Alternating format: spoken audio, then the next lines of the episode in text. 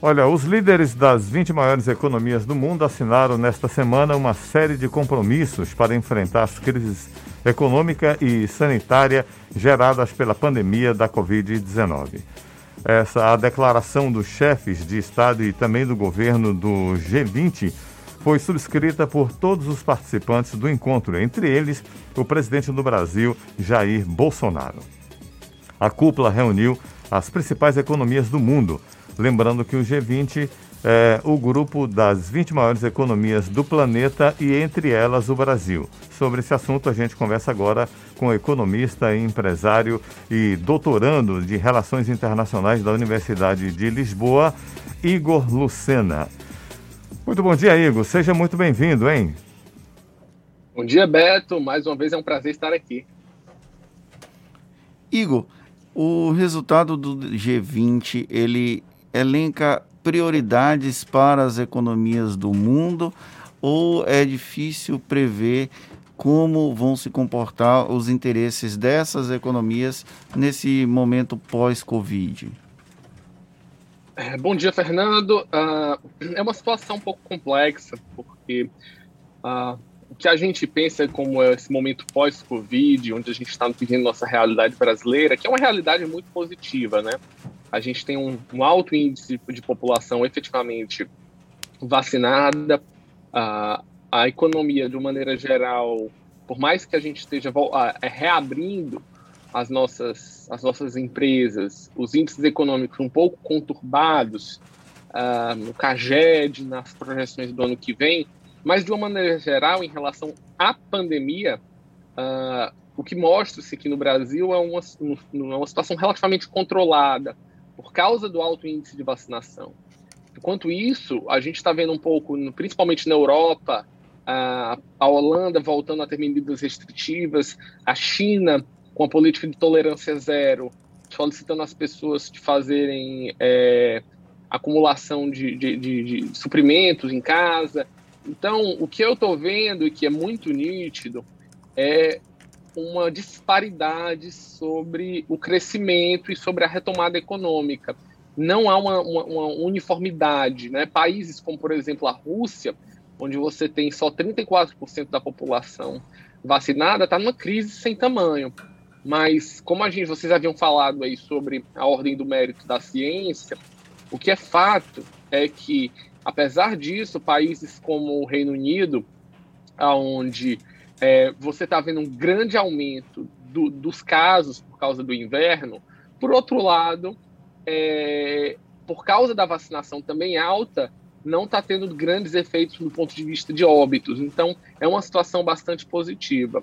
O que nós encontramos do ponto de vista econômico nessas economias é uma grande intervenção do Estado, ah, tanto do ponto de vista dos Estados Unidos, com uh, o plano do presidente Joe Biden de, de desenvolvimento em infraestrutura, o plano de, de economia verde, revolução tecnológica da União Europeia e outros aspectos que são positivos para o crescimento. Tanto é que quando a gente faz uma análise das 20 maiores economias do planeta, todas têm um crescimento muito robusto no ano que vem, com exceção do Brasil uh, de, por causa dos nossos problemas internos, da falta de coesão, uh, de questões complexas entre executivo, legislativo e judiciário, o Brasil vem perdendo a credibilidade. A gente está vendo aí o problema do teto de gastos de precatórios, e tudo isso, infelizmente, coloca a gente na lanterna do G20 quando a gente fala de retomada econômica. E olha que os, os dados do FMI eles são um pouco defasados há uma, uma visão de crescimento de aproximadamente 2% no ano que vem, enquanto já bancos falam em zero. Então, é uma situação que está muito diferente de, de, outros países, como México ou Colômbia, que vão crescer mais de 3% no ano que vem. Então, não, por, se por um lado a gente está conseguindo controlar bem a pandemia, nós não estamos conseguindo ter um bom, um bom retorno das atividades econômicas. Parece que a questão política realmente está impedindo o nosso crescimento e a volta do, do, de todos os nossos investimentos.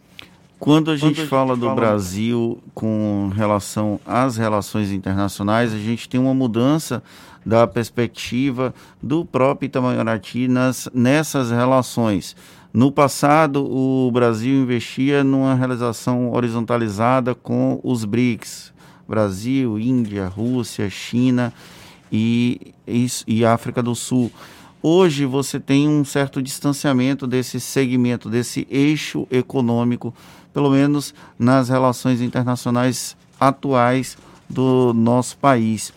No mundo pós-pandemia, como o país pode, de alguma forma, se integrar a outras economias similares ou chamadas emergentes para tentar haver uma recuperação econômica, mesmo em um contexto em que o mundo ainda não terá superado as consequências econômicas desse, desse período da pandemia? Fernando, essa é uma pergunta muito interessante e a resposta é tanto é complexa a pergunta quanto é, é a resposta. Eu vou tentar sumarizar aqui para o nosso público. Hoje nós vivemos num mundo, principalmente no pós-pandemia, no mundo tripolar. Existem zonas de influências que são ligadas a grandes players, né? E aí a gente tem uma zona de influência norte-americana, nós temos uma zona de influência europeia, nós temos uma zona de influência chinesa. O que mais é complexo, eu acho que o maior problema do Brasil hoje é uma visão totalmente errática da gestão do ex-ministro Ernesto Araújo, que de alguma maneira quis fazer do, do, Ministério de Relações Exteriores do Brasil uma espécie de defensor de princípios mortos, que eu gosto de dizer. Então, quando ele fala que nós, se nós vamos é, é, defender um lado ou outro se tornaremos párias internacionais, infelizmente ele nos tornou um pária internacional. É, muito recentemente, nós vemos que o presidente Joe Biden não teve nenhum tipo de conversas com o presidente Bolsonaro, e o Brasil era até então o primeiro é, é, país parceiro dos Estados Unidos na América Latina. Hoje nós somos basicamente excluídos das decisões e das tomadas de, de atitudes. Isso porque o Brasil se meteu é, indevidamente na eleição americana.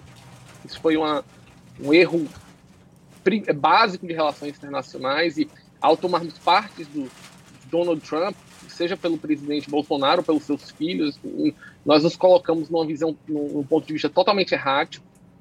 Uh, do ponto de vista da União Europeia, nós desdenhamos das ajudas da Dinamarca e da Alemanha para o Fundo Amazônia. E tivemos até o presidente Macron teve sua esposa é, é, xingada, né, chamada de feia, e, e todo esse tipo de, de, de, política beligerante de dizer que nós éramos superiores aos europeus, porque os europeus haviam no passado devastado suas florestas, em uma época em que o Brasil basicamente nem existia como país. E, por outro lado, naquela cruzada sem sentido contra o comunismo internacional, uma coisa totalmente sem sentido para os dias de hoje, Uh, parlamentares brasileiros, base de governo, insultam diretamente Xi Jinping e o governo de Pequim. Uh, hoje, recentemente, nós estamos sem poder exportar carne para a China, que é o nosso maior mercado consumidor. Você imagina o quanto de prejuízo para as nossas empresas e provavelmente fechamento de postos de trabalho não ocorrem por causa de uma ideologia sem sentido que não agrega nada para o Brasil. Então, se no passado o Brasil tinha a capacidade de transitar nesses três polos de uma maneira muito respeitosa e conseguimos fazer acordos e relações positivas entre os três, porque nós temos interesses nesses três polos, hoje nós somos desdenhados pelos três e basicamente nada anda, o acordo Brasil-Mercosul está parado, os acordos de livre comércio com os Estados Unidos basicamente são cartas de intenção, nada se tornou realidade. E a China faz boicotes aos nossos produtos. Quando você fala dos BRICS, é, eu entendo também o peso de outros atores, mas é muito pouco didático e muito pouco efetivo nossas relações com a Rússia e com a Índia. É, tanto é que nós nem compramos as vacinas russas. Ah, então, do meu ponto de vista, a relação com outros players em desenvolvimento, ela pode existir, mas se nós não tivermos o respeito e a, a, a, a, negociação com os principais players desses blocos, ou seja, a União Europeia, a China e os Estados Unidos, a gente não vai conseguir, porque eles representam conjuntamente mais de 85% de todos os nossos negócios e relações.